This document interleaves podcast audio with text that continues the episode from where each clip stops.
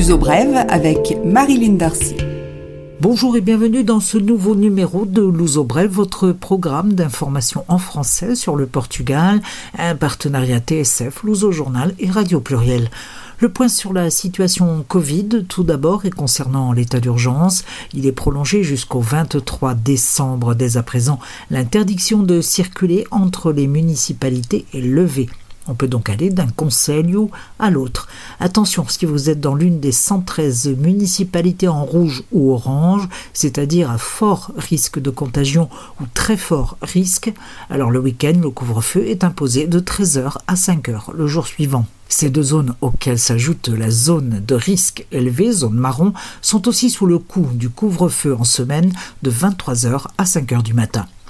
Le gouvernement a annoncé le dispositif pour Noël où, malgré le pont, il sera cependant possible de circuler entre les municipalités. Il s'agit de permettre les fêtes de Noël en famille selon la tradition, a précisé le Premier ministre Antonio Costa. Attention toutefois, la situation de l'évolution de l'épidémie sera à nouveau étudiée le 18 décembre. Antonio Costa annoncera la décision selon l'amélioration ou non. Soit Noël se déroulera comme évoqué tout à l'heure, soit il y aura un nouveau tour de vis.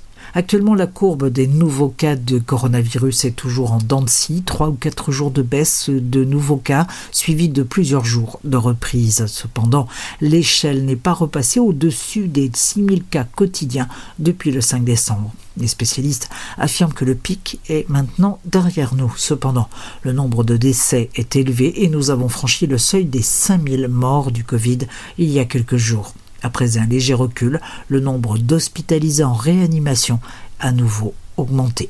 L'accès aux aides spécifiques de la mairie de Lisbonne est disponible. Elle concerne les restaurateurs, commerçants et agents de culture au chiffre d'affaires jusqu'à 500 000 euros par an. Le montant de l'aide varie entre 4 et 8 000 euros selon le niveau de chiffre d'affaires. Pour bénéficier de cette aide à fonds perdu, il faut faire acte de candidature sur le site lisboaprotège.pt. La moitié des entreprises du secteur de la restauration auraient trois mois de retard dans le paiement des loyers. Deux restaurants ou bars sur trois sont en location, des loyers qui comptent pour 20% du total des charges fixes de ces secteurs. Une enquête de l'AREPS, association patronale, qui fédère. À propos de loyer, le gouvernement a décidé d'attribuer une aide à fonds perdu pour permettre de payer jusqu'à 50% des loyers.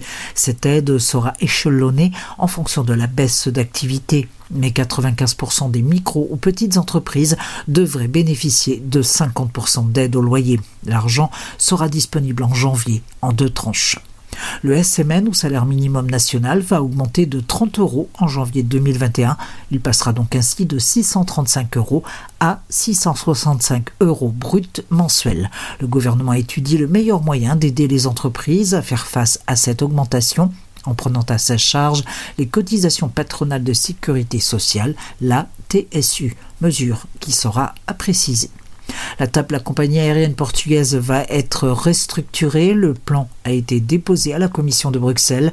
L'État demande l'autorisation pour pouvoir injecter 1,2 milliard d'euros dans l'entreprise. Cependant, 2000 postes seront supprimés et les routes aériennes réduites de 25%. L'uso brève, culture.